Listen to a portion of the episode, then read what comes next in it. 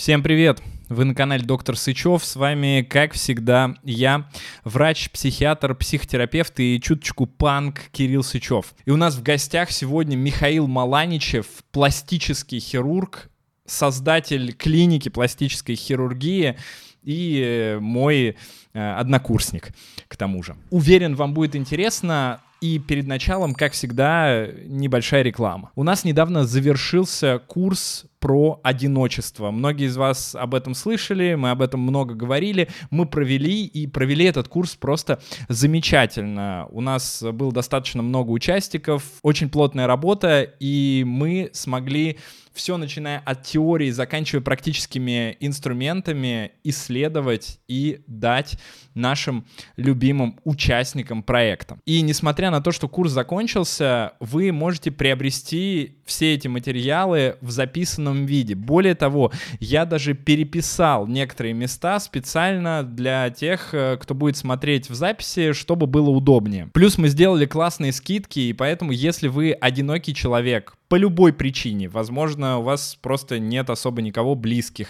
или вы находитесь в эмиграции, или вы находитесь в коллективе, в котором у вас нет близких людей, или вы просто не знаете, как познакомиться с людьми, или у вас какие-нибудь социальные страхи. Вот для всех вас подходит э, этот курс. Он состоит из трех э, больших лекций и плюс много заданий. Плюс у нас классно подготовленные материалы, которые тоже будут вам высланы, и которыми вы сможете пользоваться, в общем, общем-то, всегда. Так что если у вас есть какие-то подобные проблемы, и вы столкнулись с ощущением, чувством одиночества, то обязательно приходите к нам на проект, будет супер полезно и интересно. Там внизу по ссылочке все можно узнать еще более подробно. Ну а мы начинаем. Банки Холл. Привет, Миша. Привет, Кирилл. Рад видеть, рад слышать. Да, рад видеть тоже Сколько лет мы пытались записать этот подкаст? Я не знаю. Мне кажется, еще года три назад. Да, мне кажется, может даже и больше, чем три года. Ну, главное, что мы до него дошли. Да, и представляешь, как получилось, что я за это время вел э, переговоры еще с двумя или с тремя пластическими хирургами, и э, в итоге из-за того, что у вас какая-то невероятная загрузка у всех, э, с кем я, по крайней мере, знаком, у меня ничего не получилось с одним мы договаривались, он говорит, ну, месяцев через пять а, у меня вот будет э, два выходных. Я думаю, Очень знакомо. Как же, как же так? И я так понимаю, что это какой-то стабильный тренд, Поэтому я крайне рад, что у нас именно с тобой получилось, потому что, мне кажется, за счет того, что мы с тобой вместе учились и давно друг друга знаем, э, это будет более теплый разговор, чем с каким-то с каким-то там другим человеком.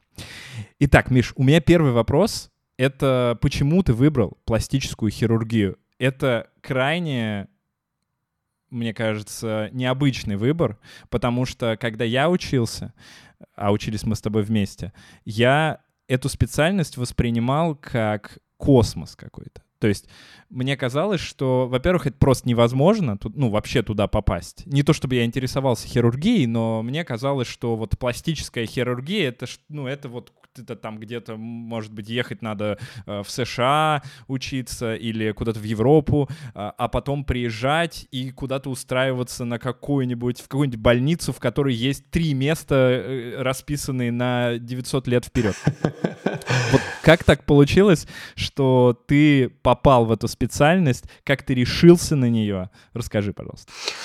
Кирилл, смотри, ну это такой довольно частый вопрос, который могут задать мне, да, и говорить о том, что ну, как часто это бывает? Вот спрашивают у какого-то пластического хирурга, он начинает рассказывать, я в детстве лепил из пластилина сиськи и носы, и потом я к этому... Ну, это не так, я не так, у меня такого не было, но мне кажется... На пляже. Да, да, из песочка прям так. Я, у меня такого не было, но у меня был момент э, в детстве. Я э, смотрел телевизор и увидел пластических хирургов. Я точно не могу сказать, то ли это была какая-то телепередача, то ли какой-то сериал. И я увидел пластических хирургов, мне настолько впечатлило то, чем они занимаются, что я сказал, да, возможно. Возможно, я бы хотел бы э, так работать и заниматься этим, и это нереально круто, и как ты говоришь, действительно, это что-то космическое, какие-то просто пластические хирурги, это отдельная просто каста врачей, и я их там лично никогда не встречал, в принципе, сам. И э, потом э, что? Я поступил в институт. Ну, как у нас, да, бывает э, в институте 90, наверное, сколько, 5% людей, которые поступают на первый курс, они там все хирургами будут становиться, если не 100%. Конечно. Да? И потом, когда уже мы к шестому курсу подходим, у нас получается, ну, сколько там хирургов? Ну, я, я честно, ну, сколько у нас курса хирургов с тобой? Э, ну, если я не прям вот не совру, то человек, наверное, 30 в лучшем случае там из 300 человек. Да, в, основном, в основном фарм-представители. Да, да, то есть 10% от общей массы так, как бы пошло в ординатуру. И это только лишь а, те, кто пришел в ординатуру. А ведь те, кто выпустился и потом, или там те, кто закончил, да, или в конечном итоге работает по профессии, их еще меньше. И, соответственно, еще из этой там количество человек, оно еще меньше и меньше и меньше. И пока я учился, вот на третьем, там, на четвертом курсе, меня там, ну, мы в группе там обсуждаем, да, сколько нас там, 12-13 человек, или там кто-то из преподавателей спрашивает, «А какими вы врачами будете. И, ну, у всех там четкий ответ, там, да, я кушер-гинеколог, я там терапевт. Вот, и я всегда говорил, я буду пластическим хирургом. Ну, все, ну, в группе как бы привыкли к этому ответу, и они так, ну, спокойно это все воспринимали, ну, косились на меня, ну, ну, понятно, ну, пластический хирург, ну, это тоже как бы такая история, где там, кто там этому учит, ну, это ведь, ну, понятно, что специально существует, и, и, и все, и на этом, да. Вот, и в конечном итоге, не так давно я встретился с своим коллегой, буквально там на выходных, и он говорит, ну, как так, как вот ты привык уже, он, он мне говорит, ты привык, что ты в пластической хирургии, просто я знаю, что ты ушел вот из общей хирургии вот в пластику, не жалеешь. Я говорю, слушай, ну я не то, чтобы не жалею, я как бы целенаправленно дошел, все об этом знали вокруг. И еще у меня один друг говорит, э, он говорит, слушай, говорит, ну все смеялись, смеялись, а ты реально стал пластическим хирургом. И путь был довольно тернистый, потому что я не сразу в пластическую хирургию пошел, а пошел в ординатуру по общей хирургии. Мне нужно было а, два года поучиться. Ну, вот я так посчитал. Я посчитал, что мне нужен общехирургический опыт. На самом деле я не просчитался, это действительно так. Это просто опыт, который меня колоссально выручает в моей практике. И я считаю, что ну, молодым пластическим хирургам, кто целенаправленно идет после института, им, конечно, это очень сильно не хватает. И, эм, если честно, э, у меня был такой, наверное, после того, как я закончил ординатуру по хирургии, такой вот полугодовой перевалочный какой-то пункт, потому что я в этот момент э, поработал полгода в рентген-хирургии, меня туда взяли, э, мне не хватало хирургов, и меня взяли вот на эту должность, и я подумал, ну вот я сейчас поработаю полгодика, чуть-чуть подкоплю. Мне не хватало денег на обучение, потому что, ну, мы э, там, в отличие там от многих там специальностей, например, стоматологов, которые с нами учились, да, они там сразу начинают зарабатывать. А у нас вот этот вот период э, набора э, заработка, он там в течение всей жизни просто растет, и ты начинаешь там с самого дна. И первая моя зарплата была семь с половиной тысяч рублей, и я так взял квиток, посмотрел. Ну, как у меня прям. Да, я, это причем еще без налогов. Это еще без налогов. И я так посмотрел, почесал так вот голову и думаю, ну так, когда я накоплю, потому что мне нужно было накопить 150 тысяч на обучение. И ну у меня какие-то там сбережения были, и я так думаю, ну вот раз, раз, раз, и я говорю, слушайте, пошел к начальству, говорю, я, у меня, наверное, не получится. Я говорю, ну зарплата, говорю, 7,5 тысяч рублей, я тут работаю, как бы мне что-то нужно придумать, ну, наверное, другую работу буду искать. Они говорят, не-не, все, ок, мы тебе повысим. Ну, говорит, все, супер, ты забудешь про свою пластическую хирургию, через полгода у тебя будет такая зарплата, что ты будешь кайфовать. Полгода прошло, у меня зарплата была 14,5 тысяч. То есть, mm-hmm. как бы в два раза увеличили зарплату. Серьезно? Не, ну не соврали, увеличили зарплату. Вот, но на тот момент мне хватило, как раз я там еще какие-то, я не знаю, колеса, что ли, от машины подпродал, и И мне хватило как раз эти заветные 150 тысяч. Я э, заплатил за учебу и поехал в Москву в никуда. Просто в никуда абсолютно э, никаких ни связей, ни знакомств, ни там родственников еще, то есть ну вообще абсолютно никуда. Я так посмотрел в интернете сайты, где обучали там хирургов пластических, вот я позвонил, они сказали, да не вопрос, присылай деньги, документы, приезжай, всему научим. Я так еще скептически к этому относился. Но в конечном итоге я поехал в никуда, жил у родственников э, за, ну, за городом, за Москвой жил. Вот. И я, честно говоря, ну из тепло вспоминая с определенным это время, но было тяжело. Было жутко тяжело, конечно. Угу. То есть получается, 150 тысяч стоила ординатура э, два года. Нет, нет, нет, нет, нет, нет, Кирилл. На тот момент э, так получилось, что я попал в последний вагон. То есть на тот момент э, у нас был такой проф, ну, то есть профпереподготовка, и э, это занимало, ну, где-то... Я отчетливо помню, что я поступил 14 февраля, вот. И закончил я где-то в конце мая, там, может быть, вот 27 мая, то есть получается февраль, март, апрель, май, ну то есть 4 месяца, четырехмесячная переподготовка была.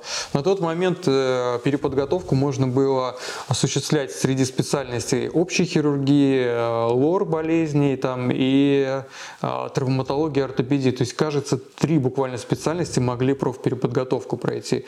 И вот эти вот 4 месяца, они как раз стоили 150 тысяч рублей. Да, это действительно там сколько-то 576, что ли, часов, что-то около того. Угу. Интересно. И как ты оцениваешь то образование, которое было в то время в, ну, на этой переподготовке в этой ординатуре? Ну, во-первых, меня пустили в операционную. То есть хватило ли его на, для того, чтобы дальше начать работать уже? Знаешь, нет, конечно же нет. Э, сразу отвечу на этот вопрос. Но самое главное, мне дали, то есть меня пустили в операционную. Что для хирурга самое важное? Где он живет? Он живет в операционной. И я сейчас в ней живу и постоянно в ней нахожусь. И э, я просто, когда первый раз попал, я увидел, ну, то есть какие-то вещи, конечно, меня сейчас уже не так не приводят в какой-то, да, шок или удивление. А тогда для меня это казалось раз, но просто когда ты после э, районной больницы или даже там после областной операционной попадаешь вот в такое суперсовременное помещение, где там все вот так вот, все одноразовое, все прям такое современное, и все, и, и вот эти пластические хирурги, они, ну, вообще такие не знаю, ну как для меня они просто какие-то как небожители какой-то, как пантеон. Я смотрел на них и думал, как вообще? Это, ну то есть я их никогда не видел вживую. Вот они, вот они делают эти операции, там берут. И я первый раз, когда там увеличение груди я смотрел, как раз я попал в первый день вот на эти операции. И я думаю, как и все мои пациенты, ну как через эту маленькую дырочку можно такой имплант? И он раз прям так быстро все это делает. И у меня настолько было много впечатлений, эмоций. То есть я не просто вот там попал в специальность, я как будто прикоснулся вот к какому-то там, я не знаю, там, кто у тебя там кумир, да, ну там, я не знаю, Мадонна там, и просто она приходит к тебе в гости, и ты такой, что? Что? Черт возьми, не, да, нет, я сплю, я сплю, то есть у меня вот такие были ощущения, я не знаю, с чем это даже сравнить, но это какая-то, ну, нереальная эйфория. И что касается mm-hmm. обучения, вот э, качества обучения, все эти четыре месяца я провел в операционной. То есть мне э, показали все, что можно показать в операционной, все показали. И э, э, ну, я очень благодарен э, учителям и хирургам, которые вообще абсолютно не стеснялись и все рассказывали и показывали, ну, в силу своих возможностей, опять-таки. И никто от меня ничего не скрывал. Честно говоря, я ходил один. Я ходил один на это обучение, mm-hmm. потому что у нас в группе был, ну, человек, может быть, 20, кто занимался этой подготовкой, и на тот момент там, ну, просто были в группе у меня все взрослые ребята, вот, э, которые, у которых либо уже сертификат есть, они его там меняли, либо те, кто в больнице работает, там, например, онколога, ему чисто для галочки этот сертификат нужен, просто, я не знаю, для каких-то там, ну, бумажных моментов, да, не потому, что он там завтра эстетику будет оперировать, а просто для э, ну, требований требований. Вот, и я был всего лишь один, и мне никто не мешал, я с удовольствием ходил и задавал вопросы, и это было круто и по кайфу. Круто. А как дальше складывалась твоя карьера? Ты же сейчас работаешь, э, ну, в частной клинике, и я так понимаю, что ты один из э, тех, кто открыл эту клинику, кто ее открывал, типа создавал. А, но так было, я полагаю, не всегда, и как начинается карьера пластического хирурга, я почему такие вопросы задаю, нас смотрит достаточно много студентов, медиков, людей, которые интересуются медициной, и для таких людей очень важно понять, э, насколько это доступно в, ну, в каких-то реалиях э, современной России, и как у тебя это получилось? Как пройти этот путь, да, и как у меня это получилось, если честно, я даже не знаю. Мне кажется, это доля какого-то и везения отчасти, и трудолюбия, и вот э, какого-то, не знаю, смирения, целеустремленности. Я просто хотел. Я просто хотел, но этот путь очень сложный, он тернистый, потому что для тех, кто, ну вот честно, я много общаюсь с э, э, современными там, студентами, ординаторами, и для них все как-то выглядит очень просто. Ну, закончил обучение, ну, пошел там, нашел пациента где-то, что-то отрезал, взял кучу денег, вышел из клиники, сел в свой ламборджини и поехал кайфовать. Но это немножко не так. Это... А, в смысле, твоя, твоя, твоя жизнь, кажется. Ну, моя, наверное, нет, потому что они через меня как раз призму реальности все правильно воспринимают. Вот здесь э, смотри, в чем мой путь был.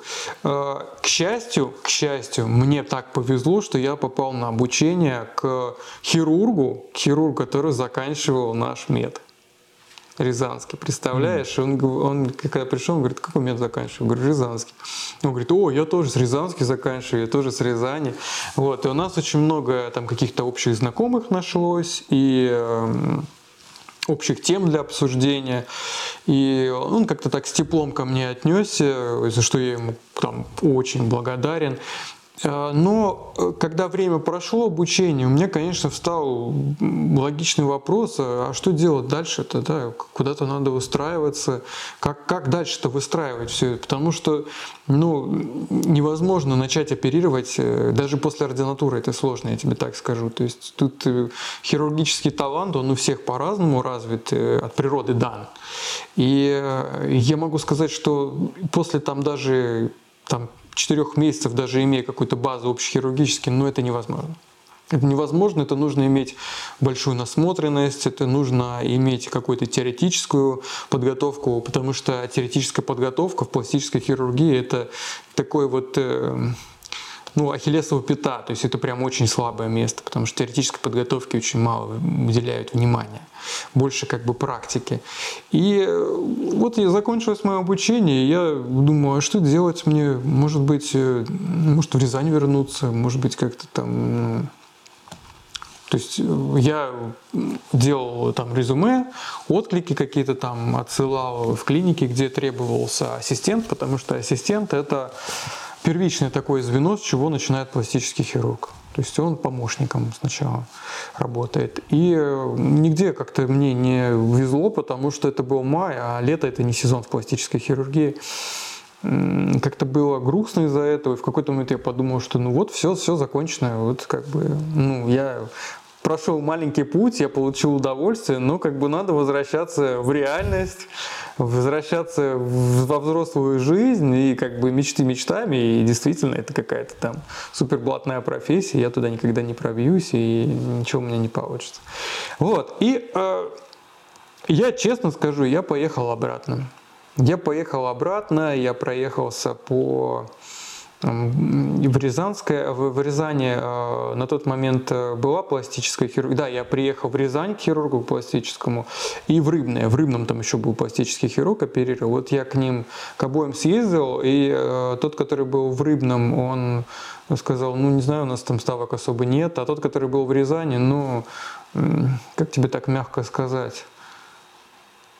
Ну, там даже мягко не скажешь. Вот. То есть человек прям, ну, супер был как бы негативно настроен к тому, что еще вообще кто-то мог прийти даже помощником. То есть там все очень прям было так сложно психологически для него, это он перенес тяжело. Вот, и я столкнулся с тем, что я просто остался и без места, без работы, и без возможности вообще где-то работать.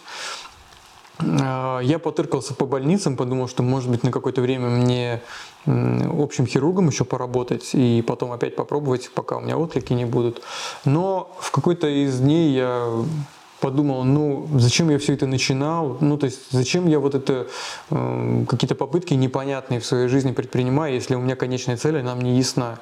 И я все эти попытки бросил и поехал обратно в Москву и подумал, что, ну вот, я буду здесь э, все делать для того, чтобы просто как-нибудь Э, своей мечты достигнуть. И так совпало, что после обучения через какой-то момент позвонил тот хирург, которого, у которого я обучался в клинике, и он сказал, что его э, близкий друг ищет помощника себе требовался ему помощник.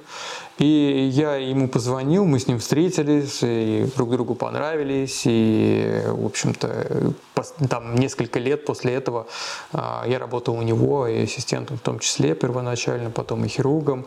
А, ну, я ему очень благодарен, и он меня очень многому научил. Э, ну, Тут очень, наверное, отдельная тема. И э, впоследствии, когда уже я уже обрел, скажем так, крепость в руках, и понял, что я могу сам работать. И, и у меня появился и поток пациентов. Конечно, это все развивалось, и вот привело к тому, что ты сейчас как раз озвучивал. Мы действительно недавно открыли свою клинику полгода назад, и это, я считаю, очень огромный у меня такой скачок произошел в моей профессиональной деятельности. И не только, у меня тут много всяких моментов за эти годы произошло. И я рад, что я не отступился тогда. Я прям вот действительно прям грыз грыз зубами прям землю, чтобы просто вот, ну вот достичь того, что я сейчас достиг. Слушай, ну это круто, это прям American Dream. Ну, отчасти, да, да, э, может быть, да. Такая история, прям, а, которая э, вполне могла бы быть эм, книжной. Может быть, да, но э, еще раз скажу, как бы, да, это часть и везения часть везения. То есть э, и на тот момент, мне кажется, не так была развита вся эта э, история с социальными сетями. И сейчас, конечно, молодым хирургам в условиях конкуренции и поделенного рынка, на мой взгляд, поделенного рынка, э, довольно сложно развиваться и сейчас уже прям вот так вот прям в секунду взлететь очень сложно. Ну, я, и я не могу сказать, что я там взлетел в секунду, нет. Э, то есть не было такого, что я проснулся, такой, о, все, я звезда. Нет. Ну, то есть и, я и сейчас как бы считаю, что ну, еще впереди много роста и достижений, и моя, как бы, мой рост, он был такой прям плавный, плавный, плавный. То есть у кого-то там из хирургов, там из моих знакомых, у них там, там вообще ничего не известно, неизвестно, потом в один момент раз, и прям супер известный, и там, как бы, да, вот у меня он прям супер плавный рост был. Ну, это мой путь, у кого-то он может быть другим, это нормально абсолютно. Конечно, и все-таки 11 лет прошло, получается, да. с э, момента нашего выпуска. То есть это ну, достаточно много времени для того, чтобы это плавно, плавно достигло какого-то уже такого интересного плато. Ты сказал про конкуренцию, у меня как раз э, следующий вопрос был про это. Э, почему такая конкуренция? Почему столько людей хотят э, сделать операции. Я, наверное, практически не знаю людей, которые бы этим не интересовались, которые не думали, а сделать ли мне, может быть, вот это, а может быть, мне там нос, а может быть, мне грудь, а может быть, э, липосакцию, а может быть, что-то еще. И по идее, такой огромный поток людей, который увеличивается, скорее всего, с каждым годом, должен создавать э, спрос на докторов. Э, почему же такая конкуренция? И еще к тому же с учетом того, что сложно выучиться. То есть это наверняка сейчас уже стоит не 150 тысяч. Ну, начнем с того, что да, это сейчас не 150 тысяч стоит. Во-первых, профпереподготовки уже нет. И она закончилась именно в том году, когда я э, учился. Это был 2000 14 что ли год, то есть тогда уже закрыли, то есть закрыли уже тогда вот эту возможность для обучения профпереподготовки. И уже появилась ординатура. Сейчас это стоит в год 500 тысяч. Угу. То есть, э, ну, чтобы отучиться на хирурга, на пластического, нужно как минимум миллион иметь. Ну, представь, ты приезжаешь э, с Рязани, И ты говоришь, ну вот миллиончик, пожалуйста, а ведь еще это просто миллион на обучение, а тебе еще нужно там, есть, пить, жить, где-то. жить. А жизнь в Москве, жизнь в Москве в плане там именно квартиры, это тоже не дешевое удовольствие, а жить где-то далеко, это тоже очень сложно, потому что я вначале тебе тоже говорил, я жил за МКАДом, и э, просыпаться там в 4.30, и потом на каких-то электричках добираться, это довольно сложно, ты не высыпаешься, ты плохо работаешь из-за этого. И э, что касается а, конкуренции, я немножко здесь э, отчасти и противоречу себе, потому что я и не верю в конкуренцию в то же время. А, потому что ты правильно сказал, у людей очень много. Людей очень много, много кто хочет э, делать операции, и этих людей с каждым годом все больше, и чем больше мы говорим об этом и показываем, тем больше это становится доступнее в плане того, что это не кажется какой-то там голливудская история, а вполне там истории, там, что твоя соседка могла сделать пластическую операцию, и ты об этом и не знал в жизни, в принципе. Да. Вот оно рядом с тобой. А по поводу конкуренции, а, в чем сложность, э, наверное? Сложность, наверное, в том, что первоначально тяжело привести пациента, потому что, э, ну ведь пластическая хирургия, это же не просто ты пошел там в больницу, записался в поликлинику, и если даже сейчас мне там к врачу куда-то надо, я ищу там врача, там что-то там целенаправленно, кого-то там спрашиваю, да, потому что я уже привык так жить, а как большинство людей делают, да, они просто идут там поликлинику полечить зуб, они же там мало заморачиваются, к какому они врачу идут, ну там в принципе там у всех плюс-минус там нормальный опыт. Вот, а здесь, а здесь ведь э, человек приходит и ему нужно понимать, что э, хирург сделает тот результат, который он хочет, или он может вообще что-то сделать нормально и качественно и безопасно. И когда какой-то молодой специалист только начинает работать, вот, ему в этом плане довольно сложно, потому что ну, приходит человек, э, ну что ты ему скажешь? Скажешь, ну что, ну да, у меня мало опыта, да, я начинающий хирург.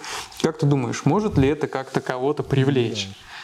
Да, скорее, это, наверное, скорее отпугнет, да, когда ты приходишь и говоришь, я хочу сделать себе блефаропластику, он скажет, ну я сделал там две блефаропластики в своей жизни, сделал вам третью. И ты такой, ну, я как Но за 3000. Вот. А это уже другой разговор, да, то есть в этом плане молодые специалисты себе могут позволить определенный демпинг и э, доступны э, по, по стоимости. Часто спрашивают, ну а почему там даже в рамках нашей клиники, да, которую мы открылись, даже в рамках нашей клиники, а почему у вас там разброс цен? У кого-то это стоит там 250 тысяч, а у вас это там стоит 700. И, ну, как бы ты объясняешь, ну подождите, да, во-первых, там разность в опыте, во-вторых, разность а, ценности времени, да, потому что там я там учредитель клиники и основатель, и у меня научная степень, и огромный опыт, и много-много-много там моментов, да, поэтому, да, моя стоимость операции складывается из, частично еще и из этого. Вот. А у молодого специалиста, конечно, времени несколько побольше свободного. Поэтому он себе может и позволить себе несколько побольше пооперировать. Э, но, mm-hmm. да, но тем не менее, это не значит, да, если ты оперируешь там за 5 рублей, это не значит, что ты должен делать на 5 рублей. То есть, когда мы начинали, мы оперировали за совершенно там небольшой, ну, такой небольшой уровень цен, у нас был небольшой такой ценовой сегмент, невысокий был, мы максимально старались все прям отрабатывать качественно, и у нас все получалось, просто мы жили этим, мы жили хирургией, как говорят там, ну, надо жить хирургией, надо там жить своей профессией. И вот, э, ну, кажется, что это какой-то романтизм, но это не романтизм, это действительно так. То есть ты прям вот, наверное, меня понимаешь, да? потому что ты Конечно. постоянно говоришь о своем деле, ты думаешь о нем, ты хочешь его это делать, ты даже когда отдыхаешь о нем думаешь, или когда не отдыхаешь, ты все равно о нем думаешь, работаешь, работаешь и думаешь о работе. И, то есть это такая история, и домой приносишь, там разговариваешь, дома дома о работе. И, ну, это вот, это жизнь наша. И мы как бы в этой, когда ты любишь свое дело, ты действительно не работаешь ни одного дня в своей жизни. Э, внеплановый вопрос у меня возник. То есть э, да. ты считаешь себя трудоголиком? Да, да, да. Я э, мало того, что я трудоголик, так я еще и всех терроризирую вокруг. Дома, я не знаю, там, на работе. То есть и у меня вот такая история. То есть я считаю, что если вот, ну, вот я вот так вот отношусь к работе, ну, значит и все остальные тоже вокруг. То есть у меня поэтому такое повышенные требования там, к персоналу. Некоторые меня чуть-чуть э, критикуют из-за этого, но тем не менее. Да, mm-hmm. я труд, трудоголик, да, однозначно трудоголик, потому что я, кстати, думал об этом вчера буквально, я думал об этом, что я прям люблю работать, я прям отдаюсь этой всему. Ну, то есть тут э, любовь к работе и трудоголизм э, — это ведь немножко разные вещи, потому что я тоже об этом много думаю, и я помню, когда я только завел Инстаграм, и у меня появилось как будто бы две работы, то есть врачебная и вот эта блогерская, то у меня возникла возникала мысль о работе, вот как ты говоришь, вообще всегда. Ну, то есть я вообще всегда находился в том, чтобы чтобы как-то вот что-то сделать. Но да, давай я расскажу прямо сейчас э, вкратце. Э, то есть у меня в какой-то момент возникло ощущение, что я выгораю, что я не могу отдыхать. Не то, что мне перестала нравиться работа даже, а что я постоянно о ней думаю, когда пытаюсь отдыхать, там, играть с детьми, например, или заниматься какими-то интересными для себя вещами, играть даже в компьютерные игры, а у меня не получается. Я все время думаю о том, что мне нужно там это, это, это, это, это сделать, и что ничего я не успеваю. То есть какая-то катастрофизация началась. И э, я в какой-то момент поставил себе все-таки стоп на выходные. То есть я специально полностью отключаться стал от социальных сетей особенно, ну и от каких-то там менеджерских э, вот этих э, проектных э, своих работ тоже. Вот как ты э, с этим справляешься, или ты вообще пока вот до этого не дошел и полностью погружен в работу всегда 24 на 7? Нет, я дошел до этого, и более того, я в последний, наверное, уже год год. Вот всего лишь год назад я начал правильно организовывать свой рабочий график, то есть я э, начал отделять приемные дни от операционных дней и как-то это распределять нагрузку правильно. Во-первых, э, я заквотировал количество операций в месяц, то есть у меня, грубо говоря, есть места там на сложные операции, есть на места на простые операции, потому что если я буду целый месяц э, делать только сложные операции, то лошадка как бы все, она сдуется на следующий месяц абсолютно. Поэтому да, и э, я выключил субботу полностью. Если раньше я работал 6.1, сейчас я работаю 5.2. И отчасти мне этого хватает. Но вот со временем я понимаю, что даже для хирурга 5.2 это тоже маловато. То есть в идеальном варианте, конечно, это 4.3. Это самый идеальный вариант. Но здесь, знаешь, какой момент? Я немножко всегда отчасти, может, и завидую докторам. Вот, например, там у тебя психиатрия, да, то есть ты ну, можешь себе позволить, э, или там те, кто там в поликлинике просто работает, там, терапевтом, там, да, да и даже хирургом в больнице, там, или в поликлинике. Там. То есть ты пришел к врачу, или там врач пришел, точнее, на работу, к нему пришел пациент, ты что-то там сделал с ним, поговорил, э, все, окей, он ушел домой, ты пошел домой, все, работа у тебя осталась на работе, и ты такой, ну все, все, по кайфу все хорошо, я живу, никто не знает там твои соцсети, тебя никто не знает, никто там не знает твои телефоны, контакты и тому подобное, да, а здесь немножко по-другому, вот физически у пластического хирурга почему так мало времени, невозможно, невозможно ему оставить работу на работе, потому что есть сложные пациенты, ты оперируешь, ты постоянно о ком-то думаешь, первое время, когда ты только начинаешь оперировать, ты вообще не спишь, потому что это колоссальный уровень ответственности, ты лежишь и думаешь, а вот, а все ли в порядке, а все ли в порядке, вроде все сделал хорошо, но все ли в порядке будет этого человека. А um, Впоследствии, когда статистика там растет у тебя, то есть ты уже большое количество людей охватываешь в год, конечно, статистически какие-то и пациенты есть с какими-то проблемами определенными или особенностями, и, конечно, ты не можешь это все оставить, и там есть люди, которые тебе постоянно пишут, и в субботу вечером, и в воскресенье, ну, причем э, по каким-то совершенно пустяковым, дурацким вещам, типа, я не знаю, там у меня в пятке кольнуло, а все ли это нормально, а вот я сейчас на отдыхе, вот посмотрите вот на фотографию, как я хорошо выгляжу, нехорошо, ну, то есть, ну, вообще совершенно глупые какие-то вещи, на мой взгляд, э, которые хирурга, а, ну, скажем так, вот такого серьезного уровня может отвлекать, в принципе, не только там от э, его там основной задачи оперировать или качественно работать, но или от вообще, в принципе, своей личной жизни. Вообще наши пациенты, они по большей части, ну, считают, что у нас, э, в принципе, жизни нет. Вот, э, Конечно, да. Да, ну то есть это, наверное, с этим сталкивается вообще, наверное, любой врач, потому что это не только в пластической хирургии, это вообще в целом в медицине, да, то есть врач это априори это 24 на 7. Робот. Время. Робот, это робот, абсолютно. Да, мы действительно, конечно, уже роботами становимся, но такой робот э, недолго проработает, поэтому... Сто процентов. Поэтому уметь отдыхать. Я с тобой полностью важно. согласен. Да, уметь отдыхать, э, потому что вот еще научиться обратно отдыхать после того, как ты вот первое время заряженный такой просто целыми днями только об этом и думаешь, а потом, когда ты понимаешь, что ты все-таки уже тебе там типа за тридцаточку, и ты уже как-то хочешь в выходные, ну, реально отдохнуть. И переключиться вот с этого профиля на вот этот иногда бывает сложно. Ладно, давай перейдем к непосредственно пластической хирургии, а то нас захейтят э, за то, что мы только обсуждаем около э, хирургические все эти вещи. Я знаю, что э, есть... А, ну и ты, кстати, сейчас сказал, что есть ну, несколько видов операций. То есть есть более сложные операции и есть э, более простые. И я бы хотел, чтобы мы сейчас с тобой обсудили, ну, такой топ, не знаю, 10 или, может быть, больше, меньше операций, которые ты выполняешь от э, простого к сложному.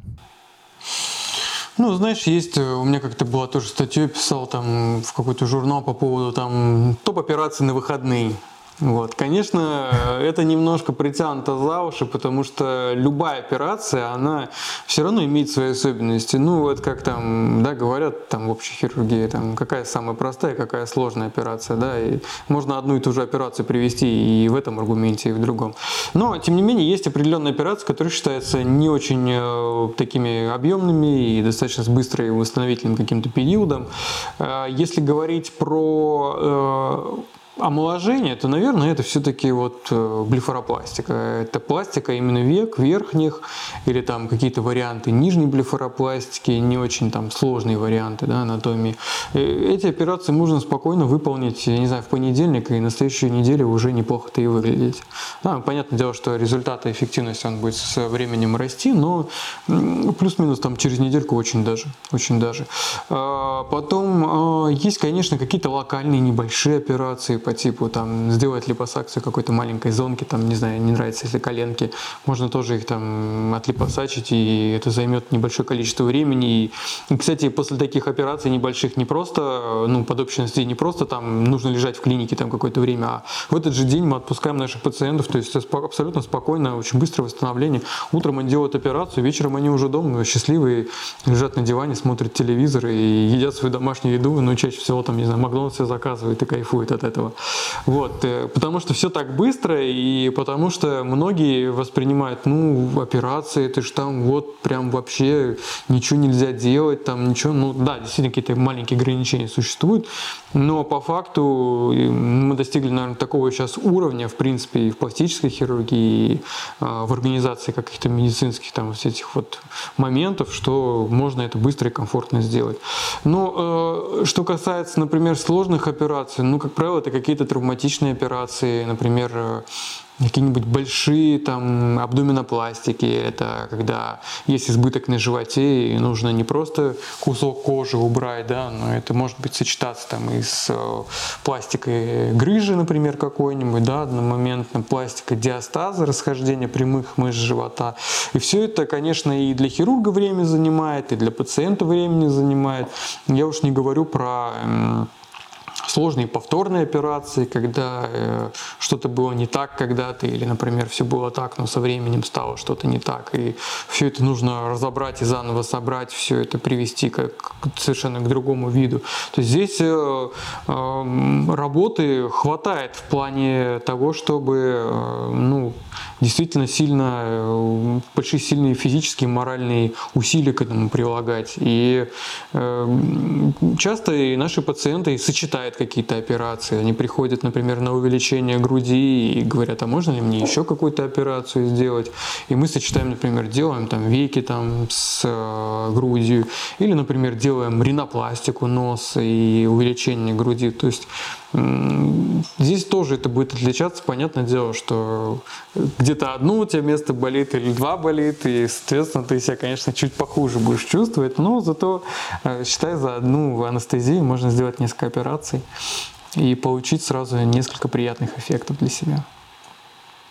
И еще я так понимаю, что разделение есть э, между теми операциями, которые происходят по показаниям, и те, которые происходят как э, эстетические операции? Слушай, ну вообще, что значит показания? Дело в том, что у нас, наверное, знаете как, не, не показания, у нас здесь, наверное, противопоказания. То есть, если противопоказаний к операции нет, то ее можно делать, потому что мы же не спасаем здесь жизни, да, то есть человек же не приходит к нам с аппендицитом, и мы говорим, ну, тебе надо срочно эту операцию сделать. Поэтому здесь показание является желание пациента и его возможность это сделать, и все. Э, ну, То есть это всегда эстетика в первую очередь? Ну, и, как правило, я занимаюсь э, эстетикой больше. Э, конечно, наша область профессиональная, она многогранная, и там есть и реконструктивные какие-то моменты, да, и когда людей восстанавливают там после онкологических заболеваний или после каких-то травм, частично я немножко это захватываю, но полностью охватить не могу, потому что это целая отдельная отрасль, среда, и это как, э, не знаю, чем заниматься, ну, то есть есть э, Например, есть акушер-гинеколог, да, такая профессия, да, и ты же не можешь одновременно и в роддоме работать, и пойти там, я не знаю, чем-то заниматься в гинекологии, какими-то определенными там заболеваниями. Конечно, теоретически может, но на практике это немножко по-другому все выглядит. То есть ты как даже в условиях эстетики невозможно охватить полностью все. Конечно, есть хирурги там супер универсалы, которые там оперируют от пятки до макушки, но мне кажется, это отчасти и рассеивание какого-то своей своего профессионального поля, оно влияет и на результаты, которые ты получаешь. То есть я ну, четко там даю э, пациентам понять, какие операции я делаю, какие могу выполнить, там, да, глаза или нос или грудь. Но если я какие-то операции не делаю, например, там нижнюю треть лица, там я не подтягиваю, просто физически у меня нет времени этим заниматься. Ну, то, конечно, я за это не буду браться, потому что, ну зачем? Ну, я могу это сделать, я могу это сделать, но, во-первых, это много времени отнимет, во-вторых, э, ну, еще раз скажу, повторюсь, как бы я просто себя рассею в этом плане. Поэтому я для себя выбрал моменты, да, где у меня максимальная моя вот профессиональная концентрация, она может давать максимальные результаты эстетические. Какая у тебя любимая операция? Да вот все об этом спрашивают, какая у меня любимая операция. На этот счет э, у меня нет ответа, потому что мне нравятся все операции. Вот честно, вот все операции мне нравятся. А, если прям вот детально прям о чем-то говорить, конечно, какие-то операции нравятся своими определенными этапами. Вот, э, например, в ринопластике я очень люблю а, изменения, да, потому что человек ну вот он вообще, у него внешность одна, а после ринопластики раз, он такой становится милый и симпатичный, потому что чаще всего там приходится с горбинками, опущенными кончиками носа, и человек становится там немножко грустный в каких-то моментах, если на него посмотреть, или даже злой. А потом ты меняешь человека, и он mm-hmm. становится такой добрый, милый, и вот это мне очень нравится а, в этой операции. Что касается там других операций, там тоже хватает всяких моментов и деталей. Ну, представь себе уменьшение груди.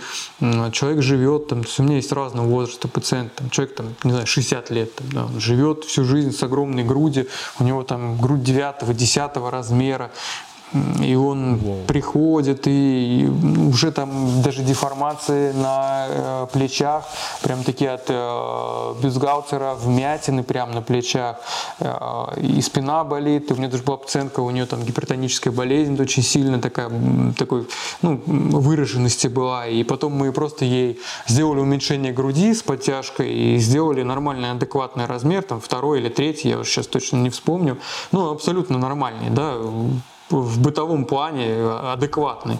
И мало того, что ну, вот она себя лучше чувствовать стала и не, проще стало заниматься спортом или какими-то бытовыми вещами, но вот у нее даже гипертоническая болезнь, я не могу сказать, исчезла ли она полностью или нет, но она ее перестала беспокоить э, вот э, в рамках того момента, пока я наблюдал в течение года, она говорит, я перестал пить таблетки.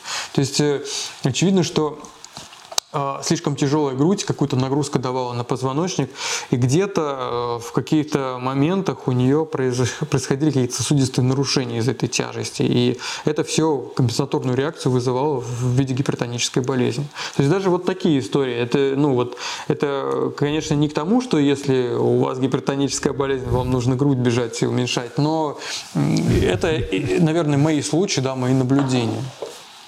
Здорово. Это вот как раз как будто бы показанием может быть. Да, это может быть показание. К сожалению, в нашей стране нет э, возможности э, делать такие операции по ОМС в рамках там, да, обычных больниц, э, чтобы человек пришел действительно там, ну, он же страдает, он же страдает, он же не страдает не потому, Конечно. что у него там нос на миллиметр смотрит влево, а он действительно страдает не просто морально, а физически, ему тяжело. Вот почему-то этот момент еще как-то не проработан. Ну, может быть, я ошибаюсь, может быть, на данный момент что-то есть, но здесь вопрос еще подготовки кадров, ведь тоже, ведь, сам понимаешь, да, можно ну, пойти да. на уменьшение груди и сложно представить, какой там будет результат. Угу.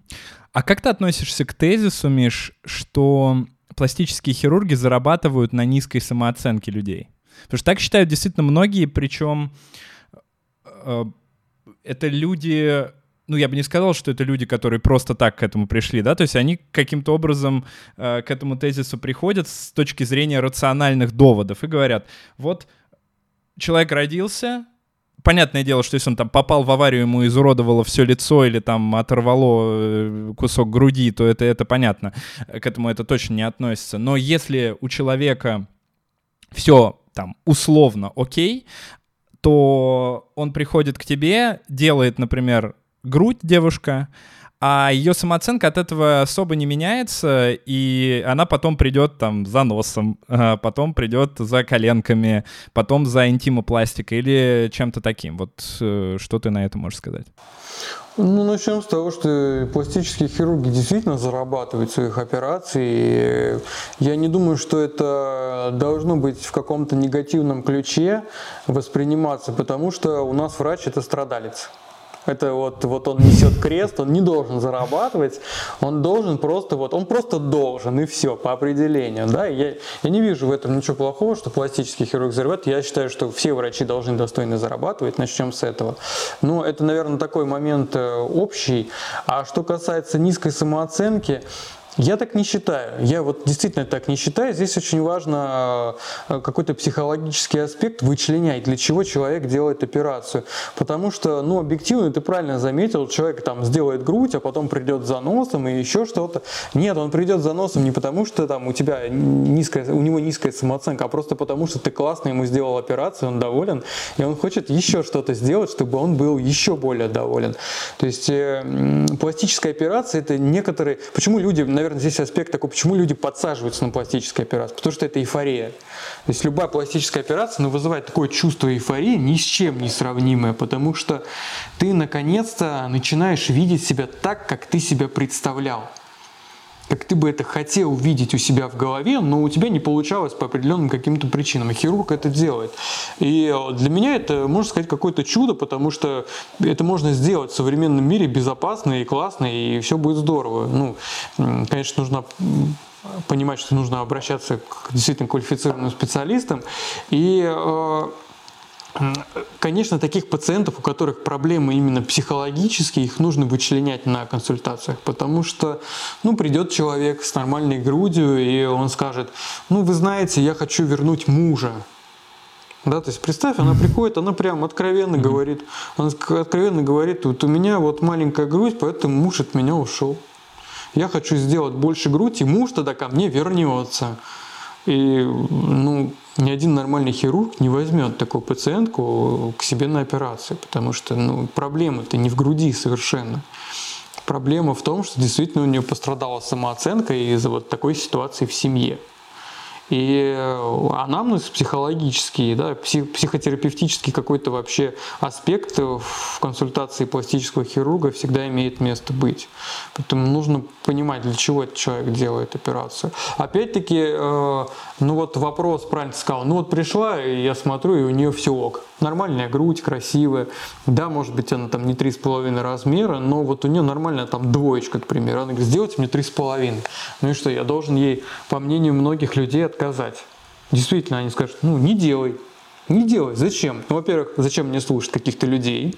Да, левых там с интернета, ноунеймов, mm-hmm. которые там фейковые странички и пишут какие-то гадкие вещи.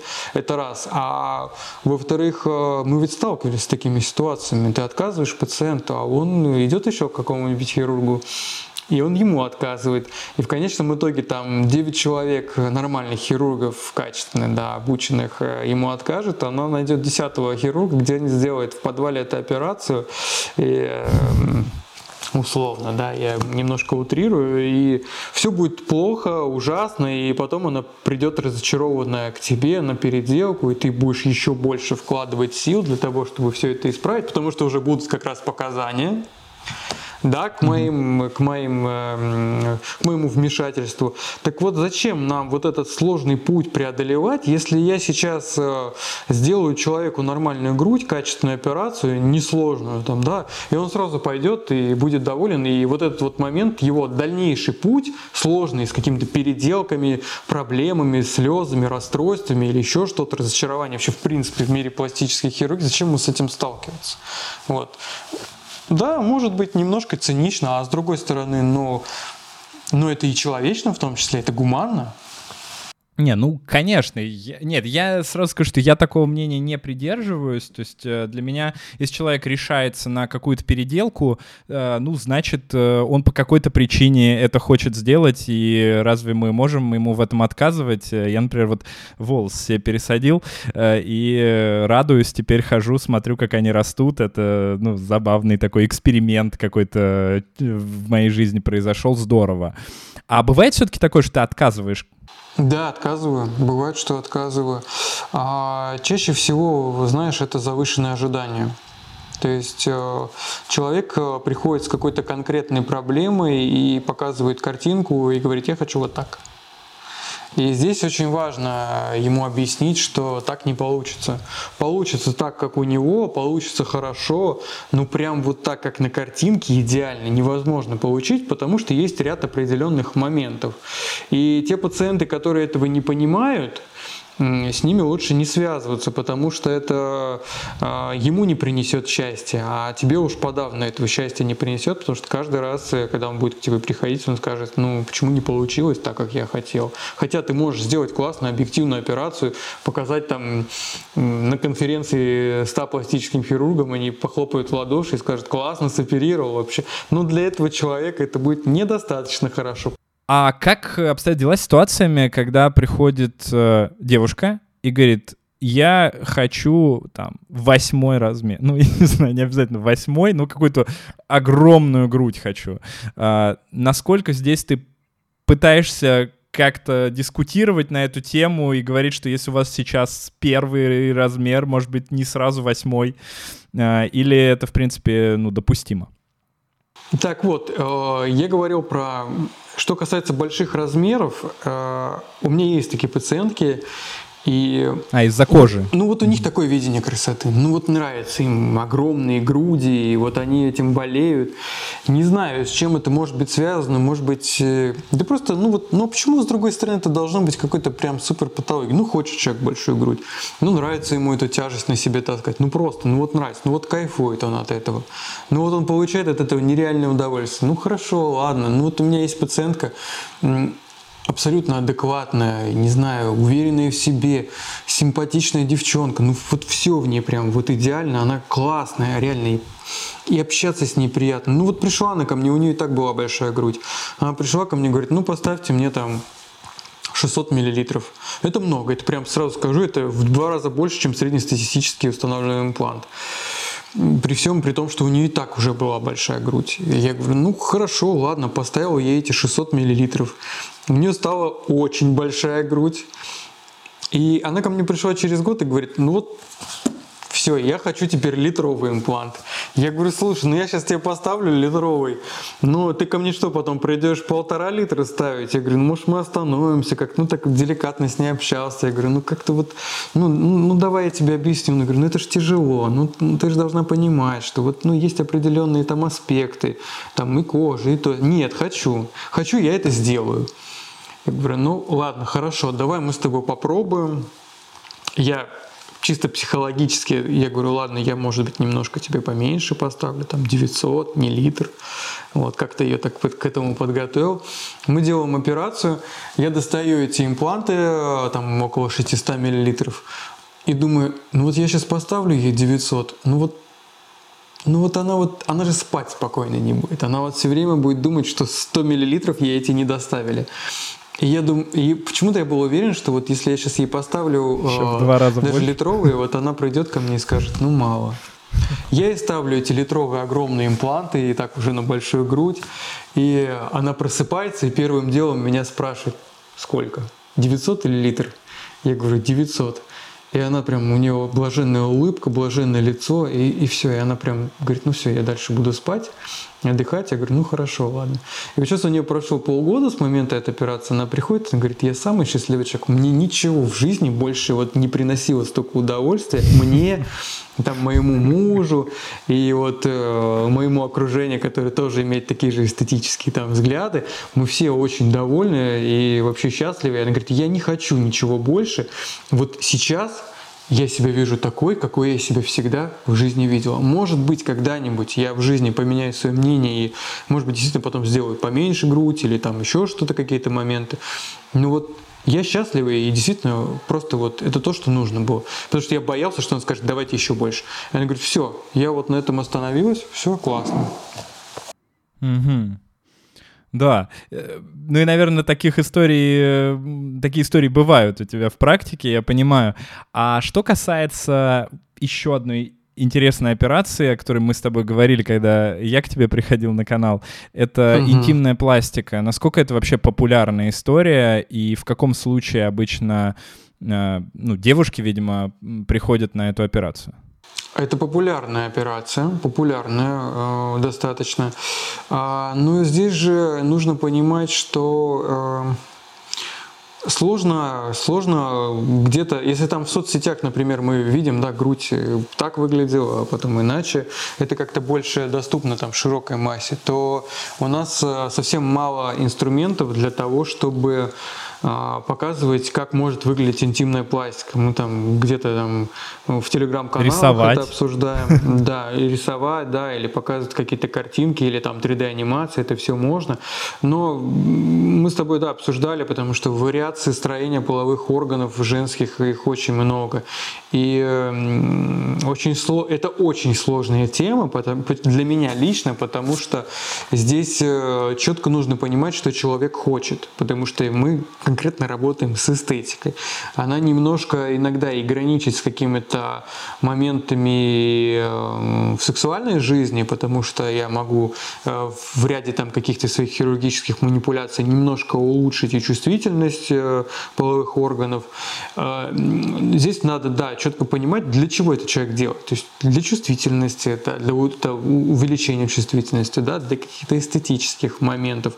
И э, ну, чаще всего что это? Это послеродовые какие-то изменения, потому что бывает эта зона тоже меняется, и меняется по, по, по большей части там иногда и по вине докторов, которые делают эпизиотомию, там, да, рассекают э, наружные органы для того, чтобы побыстрее достать ребенка. Ну, когда ты... Э, я просто сам присутствовал на родах своего ребенка, и знаешь, я не думал о том, что ой, давайте-ка оставим все там покрасивее, потому что я хочу туда постоянно смотреть. Да нет, я, ну, ты, и женщина, которая рожает, да, и, не знаю, и тут, и если там партнер присутствует, там, да, и супруг на родах, он, конечно, об этом думает, все время думает о ребенке. И потом уже постфактум, конечно, когда ты уже начинает, э, женщина начинает об этом задумываться, она понимает, что да, есть какие-то утраченные моменты, которые бы она хотела восстановить восстановить. То есть это может быть и не обязательно капризом, да, а, а может быть и капризом, потому что описаны в литературе и случаи, когда э, у женщин там малая половая, малые половые губы могли достигать и 15 сантиметров в длину. Это вот данные из литературы. Ну представьте, ну как с этим можно жить? Это же, ну, очень сложно. Представьте, там, даже не 15 сантиметров, там, а 5 сантиметров себе представьте. То есть это постоянно какой-то дискомфорт физический и в жизни. И вот ты говоришь там про неуверенность и низкую самооценку. Да, а что, она от этого увеличится, самооценка? Просто э, давай я тебе там расскажу ситуацию о том, что там мама приводит дочку ко мне на консультацию, и у нее там действительно плачевная ситуация. Я сейчас не про лабиопластику говорю, а про ситуацию, когда там есть патология нарушения развития молочных желез, и одна там грудь э, большая и просто висит очень сильно, прям в тос. Не просто она там большая и красивая, а, а второй груди нет, или там она вообще совершенно в другую сторону вообще развивалась, и это выглядит настолько асимметрично, а, настолько негармонично, и девочке там 18 лет. И э, там многие скажут, ну вот, давай, пусть она там откормит, забеременеет, родит. Да, да как она забеременеет и родит с такой грудью, потому что у нее будут такие дичайшие комплексы, да она никому в жизни эту грудь не покажет.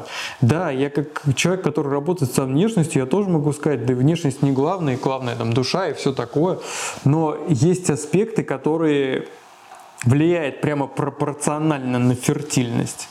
Да, и это, на мой 100%. взгляд... Нет, вот эта ситуация как раз очень понятная, мне кажется, для большинства людей, что есть э, какие-то настолько необычные эстетические изменения, э, вот как ты рассказал, что это, в принципе, будет самого человека достаточно сильно смущать. В любом случае, ну, какая бы ни была стабильная самооценка, в любом случае человек смотрит в зеркало, и наверняка ему это не очень будет нравиться. Да. Окей. А, скажи, пожалуйста, что касается осложнений, после э, пластических операций, э, к чему нужно готовиться и что может происходить, э, ну, не супер редко, а там плюс-минус иногда бывает? Смотри, осложнение – это тема, которую раньше пластические хирурги вообще в принципе не поднимали. Это олдскульный такой подход, когда ты говоришь, да все нормально, у меня все ок, у меня ничего никогда не бывает, я самый лучший хирург, и вообще в пластике такого нет. Это все чушь и бред, как и в любой вообще э, отрасли медицины и хирургии. Э, всегда имеет место быть наличие каких-либо осложнений. И э, здесь нужно понимать, что эти осложнения бывают специфические для пластической хирургии именно – а бывают неспецифические по типу общехирургическое осложнения, таких как гематома, например, или серома.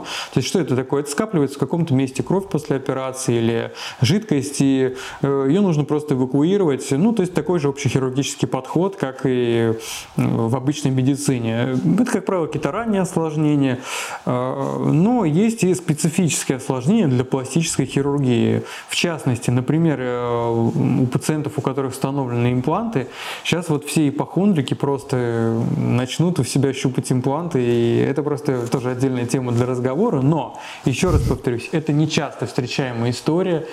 Э, я не часто оперирую капсулярную контрактуру, но она имеет место быть. Что такое контрактура? Вот у нас э, имплант, который я устанавливаю в тело женщины, он же не просто там где-то в тканях болтается и вроде как сам по себе там живет. Да, если у нас даже какая-то там заноза куда-нибудь сильно глубоко попадет, она просто потом организмом отделится, инкапсулируется, да, капсула обрастет, и вот даже знать не будешь, знаешь, что у тебя какое-то народное тело есть, там какая-то дробинка или еще что-то. То же самое происходит с имплантом. Он обрастает капсулой, и в этой капсуле, как в домике, живет в организме человека. И вот э, есть определенные склонности у некоторых людей к повышенному, например, рубцеванию или определенные вирусы, они могут вызывать утолщение этой капсулы. И вот это состояние называется капсулярной контрактурой, и оно, как правило, требует каких-то а, повторных вмешательств, то есть э, это не смертельное состояние.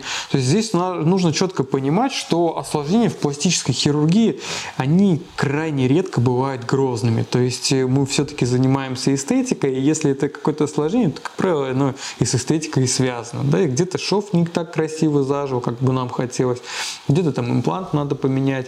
То есть вот эти моменты, они не катастрофические, они несут какой-то прям серьезные угрозы для жизни человека, поэтому здесь нужно все адекватно воспринимать, понимать, что даже когда ты там идешь, эм, не знаю, удалять там зуб, к примеру, к стоматологу, ты же знаешь, что там смертность э, от э, местных анестетиков гораздо выше, чем смертность от э, общей анестезии, которую там применяют в пластической хирургии. То есть здесь можно, здесь, здесь же можно просто варьировать и крутить статистику так, как тебе это выгодно. Хочешь прокрутить, Конечно. чтобы там демонизировать пластических хирургов, пожалуйста, демонизируй, и это будет успешно, и найдется контингент, который это будет продвигать, и им это будет нравиться.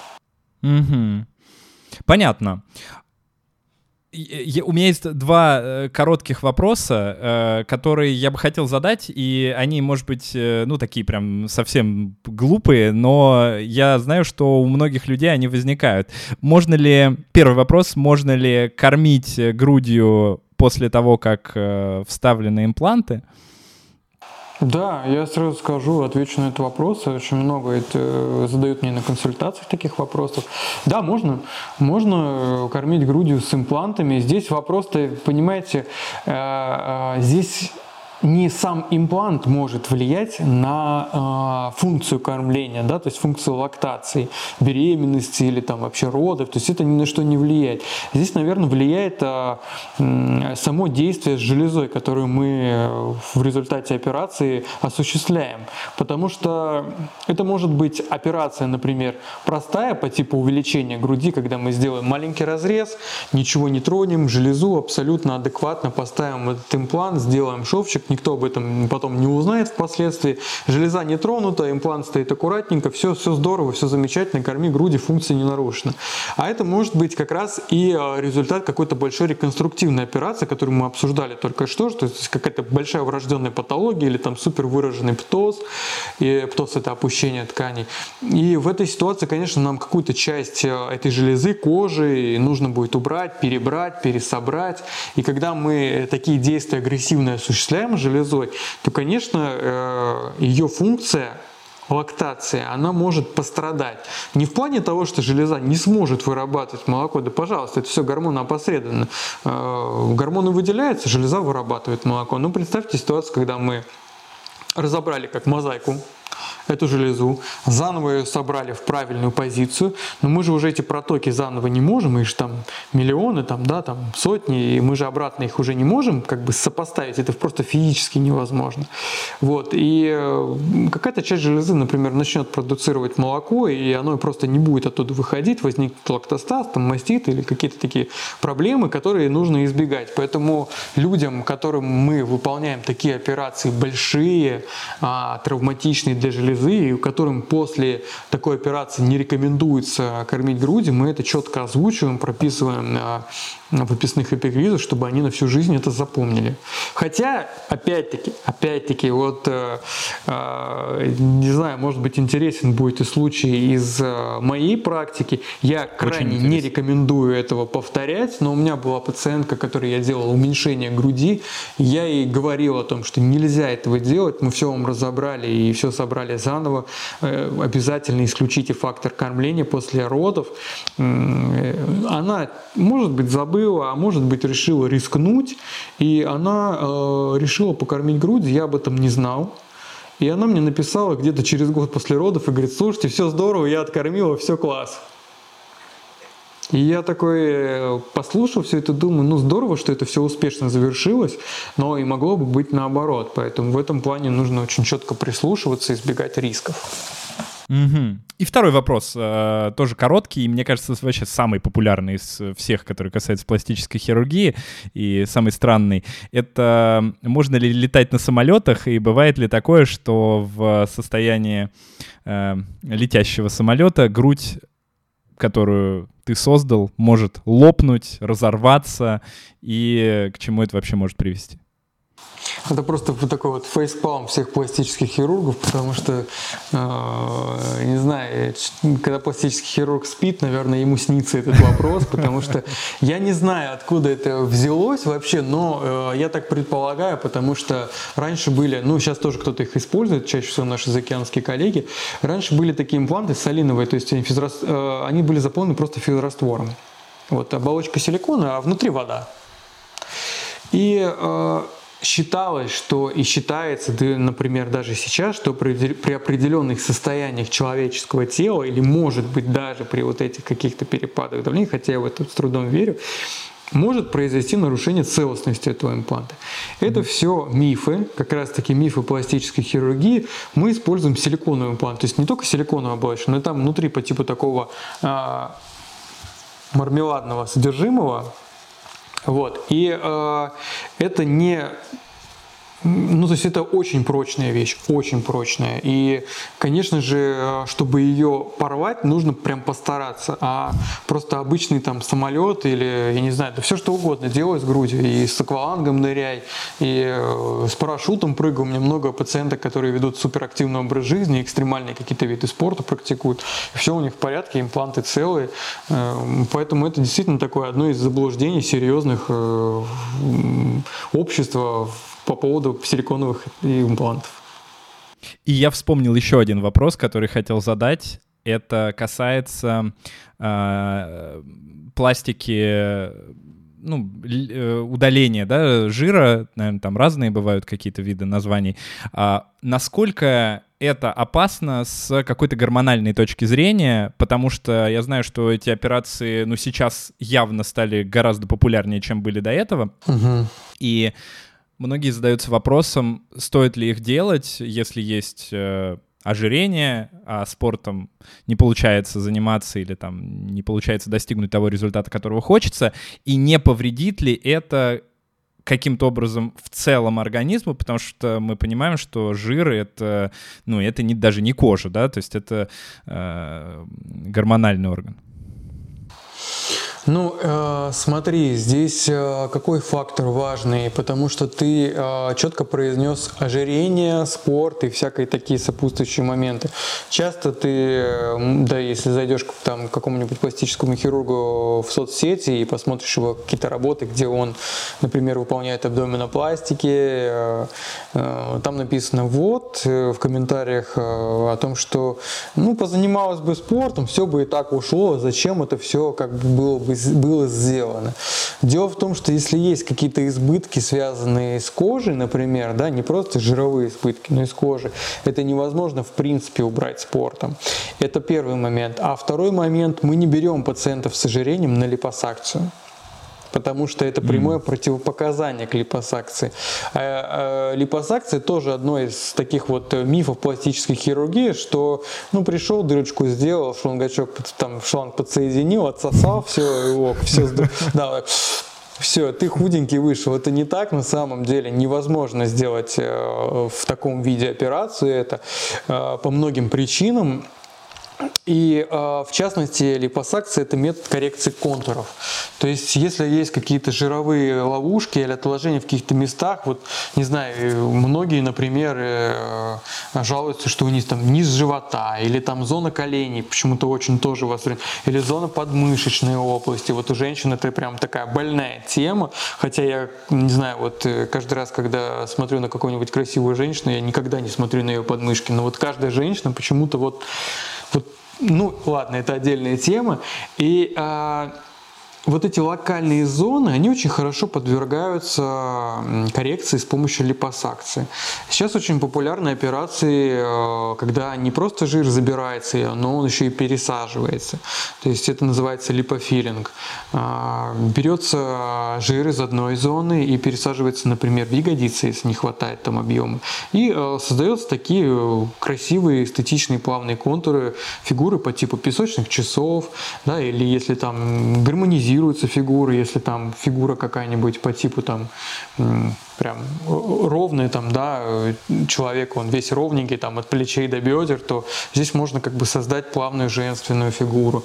Поэтому эти операции, они вот действительно должны выполняться по показаниям. Мы, мы считаем всегда индекс массы тела. Есть определенные статьи и исследования на тему. То есть это не просто так вот э, я художник, я так вижу. Нет, это все не так. Есть э, научные исследования, и мы от других областей медицины не отстаем в этом плане. И есть рекомендации по тому, сколько можно забирать жира безопасно, сколько можно безопасно его пересаживать, и корреляция с определенными антропометрическими эм, свойствами каждого организма, потому что тоже зависит. Поэтому здесь э, вариаций много, и нужно понимать, что э, грамотный врач, он грамотно все объяснит пациенту, чтобы он не имел каких-то иллюзий на этот счет. Угу. Интересно, что с э, ожирением, я всегда думал наоборот, что в основном на такие операции приходят люди с ожирением. Это большая ну, ошибка, и таких пациентов мы не берем, потому что приходит, если девушка придет, и у нее явно ну, проблемы с индексом массы тела, и а, проблема там, э, скажем так, элементарная больше, да, то, конечно, ей вопрос совершенно по-другому нужно решать. Это отдельная, кстати, а, вообще секция пластических хирургов и вообще пластических пластической хирургии области, это когда пациенты худеют там на 40, на 50, на 100 килограмм, и таких людей восстанавливают. Э, там целая, целая вообще наука в этом плане. А, и, как правило, таких пациентов начинают готовить с бариатрических операций, это когда делают уменьшение желудка, и вот они худеют, и только потом, после вот этого долгого пути, когда они там потеряют 100 килограмм, они уже приходят к пластическому хирургу, и только тогда мы их сможем взять и обеспечить им совершенно другое качество жизни. У меня осталось прям буквально парочка вопросов. Ну, на самом деле, вопросов, конечно, осталось дофига, но чтобы нам э, уложиться в то время, которое люди смогут смотреть нас э, э, без перерывов. И вопрос такой. Сейчас, э, после начала войны, у нас очень много пропало лекарств. И прям вот непонятно даже с чем это связано. Вроде как бренды лекарств не ушли. Вроде как э, все говорят, что продолжаются поставки, но, видимо, из-за каких-то логистических проблем э, пропадают э, там целые группы препаратов. И э, я хотел спросить, как сейчас дела обстоят э, у вас э, с какими-то иностранными брендами, которые представляют, э, предоставляют материалы для, например, груди? Э, они уходят после начала войны из России, и еще второй часть вопроса. Есть ли какие-то, может быть, классные проекты в России, которые делают, э, ну, не знаю, как это сказать, аналоги э, российских брендов? Угу. Хороший вопрос. Прям супер. А, смотри, 90, а, наверное, 5 процентов и прям стремиться к 100, к 100 а, всех расходных материалов, которые мы используем, они все ну, иностранного производства. Как правило, мы используем ну, совершенно разных стран, изделия, импланты, может быть, одной страны, там шовный материал другой страны. То есть есть определенные а, бренды, которые зарекомендовали себя в отдельных отраслях. И, конечно, когда мы столкнулись со всей этой сложной внешней и внутриполитической ситуацией, э, поначалу было непонятно, как все будет поставляться, будет ли какие-то наложены ограничения на доставку каких-то медицинских, там, тех же лекарств или расходников. Но э, даже был какой-то момент, когда какая-то такая паника была, и э, казалось, что уже больше ничего не придет, и мы там просто все пластические руки опустошили склады имплантов. Но в конечном итоге все наладилось. Единственный момент, да, это, конечно, проблема э, логистическая, потому что очень сложно стало доставлять э, все эти расходные материалы, и поначалу эта логистика налаживалась, в конечном итоге она наладилась, но стоимость всех этих материалов просто кратно возросла. То есть э, то, что там стоило там вчера 30 тысяч рублей, оно начало стоить в каких-то моментах там и 70, а иногда и 90 тысяч рублей. То есть это прям вот, ну, одна из, конечно, серьезных проблем, с, которых мы, с которыми мы тоже столкнулись. На данный момент э, дефицита как такового нет все это налажено, все это поставляется, мы это все закупаем, но в связи с этим, конечно же, увеличилась и стоимость операции, потому что ну, понятно почему. Вот. И э, по поводу импортозамещения я могу сказать, что это стало более э, активно развиваться, потому что до этого ну, как-то все вяленько было, как-то все непонятно было, то сейчас это понятно, для чего это делать. Потому что э, мы можем столкнуться с тем, что мало ли вдруг и вообще действительно произойдет какая-то ситуация, что мы не сможем шовный материал качественный, да, какой-то иностранный получать. И э, сейчас уже э, производство налаживается, и есть определенные э, группы хирургов, которые уже пользуются отечественным шовным материалом, и они э, достаточно позитивные отзывы оставляют по поводу него. Э, я еще не э, пользуюсь этим, но не исключая того факта, что когда-нибудь я тоже к этому могу обратиться. А, я просто такой человек сам по себе. Здесь, наверное, еще от человека зависит. Кто-то прям такой супер перестраховщик, кто-то там ну, максимально там что-то где-то к чему-то привык и зона комфорта. Поэтому я не спешу с этим. Вот, но я за это болею душой, и я считаю, что мы вполне можем э, обеспечить определенные какие-то а, моменты в нашей медицине самостоятельно. И когда-то это было налажено, даже когда-то я в свое время э, доставал имплант э, молочной железы э, советского производства, он назывался пластика, прям я достал его, и ну, сзади маркировка на имплантах, там было написано пластика, прям русскими буквами. Я первый раз сталкивался, когда уже поговорил с более опытными коллегами, сказал, да, действительно такие были импланты. Вот. И, конечно, ну очень бы хотелось, ну очень бы хотелось, это было бы здорово, но э, ты же понимаешь, что это же не просто там банку с крышкой производить, это серьезное э, производство и к медицинским изделиям очень много требований, даже там ну, ну, такие моменты, что и должна пройти какая-то какие-то исследования, то есть э, это уже много времени должно пройти. Невозможно просто взять, я если завтра захочу сделать хороший грудной имплант, я не смогу этого сделать, хотя я примерно понимаю, как это делается, и даже какую-то привести какое-то сырье, нет, потому что должно быть подчиняться все определенным этапам. Даже какой-то иностранный там имплант регистрируется в Российской Федерации, он должен регистрироваться этапно. То есть невозможно так просто прийти и сказать, вот классный имплант, в Европе его ставят 10 лет, у всех все супер. Нет, это так не работает. То есть оно должно пройти контроль качества у нас. Э, то есть его э, должен э, ну, определенные лаборатории взять на исследование, посмотреть, действительно ли это безопасное производство, действительно ли можем это устанавливать, потому что требования в разных странах разные. А у нас это ну, довольно может быть, я там кого-то удивлю, но требования у нас очень высокие в медицине. Чтобы открыть вот э, клинику, у которой мы сейчас работаем, это было очень сложно, потому что по последним приказам ну, нужно обладать таким количеством объемным э, аппаратуры и охватывать так много всяких сфер медицины, что э, даже с финансовой точки зрения это сложно, не говоря уже о каких-то организационных моментах. Поэтому, да, это немножко сложно, но я надеюсь, что когда-нибудь это на определенный уровень выйдет. Я абсолютно адекватно все это воспринимаю, понимаю, что это невозможно э, все охватить, но какие-то сферы уж, я думаю, что мы вполне в состоянии это сделать. Угу.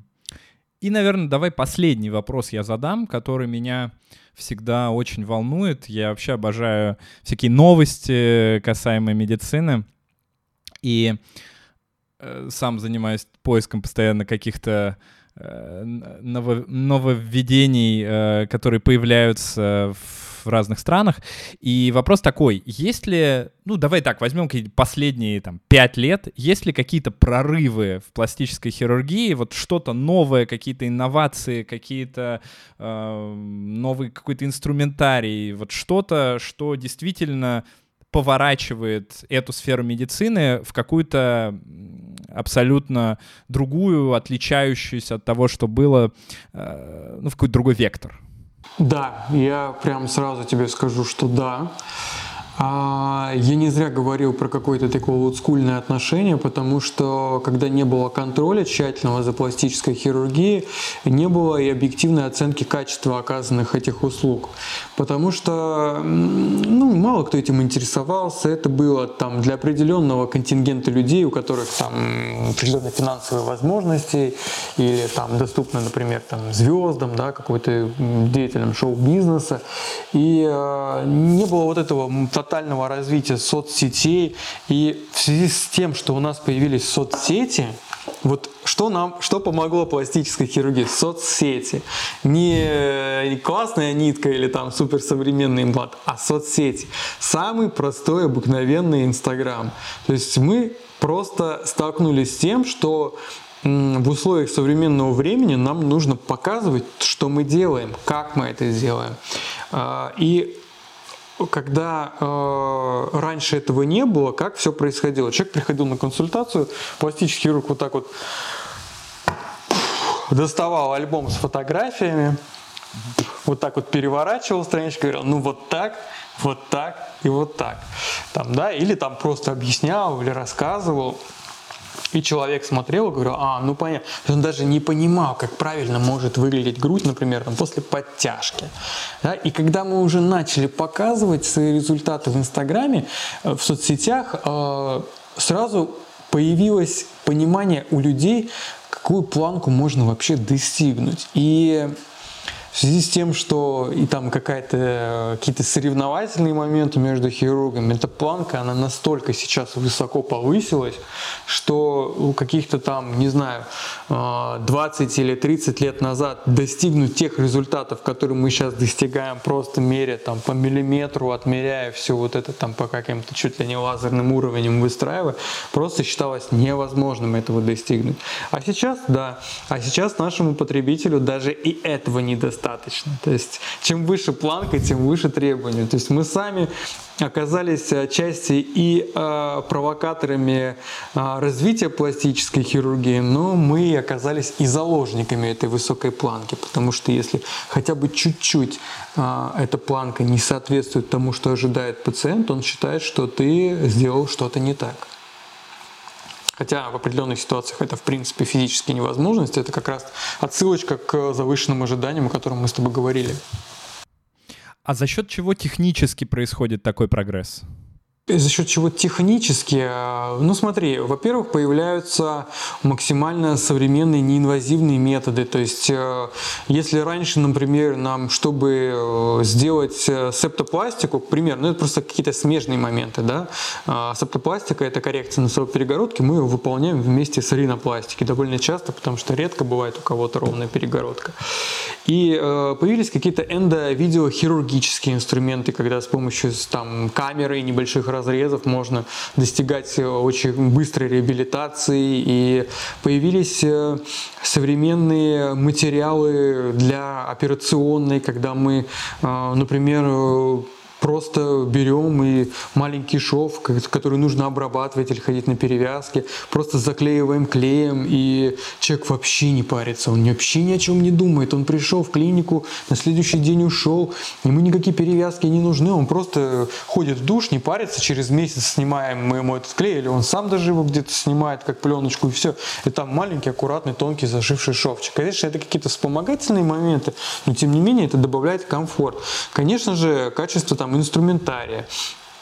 Качество образования. И более того, я могу сказать, что э, общий уровень медицины, да, когда она развивается, она способствует развитию любой сферы вообще в принципе, да, то есть, мне кажется, так же, как и в психиатрии, там, да, какой-то там МРТ, оно может тоже помочь, там, да, в развитии там каких-то заболеваний, понимании, там, да, концепции какой-то. То же самое у нас. Чем больше мы какие-то получаем э, исследования научные в плане там гистологического строения каких-то слоев кожи или там э, других э, моментов, да, костей, там, хрящей, тем больше мы понимаем, как с этим работать правильно. И лучше, и быстрее, и качественнее получать естественные результаты.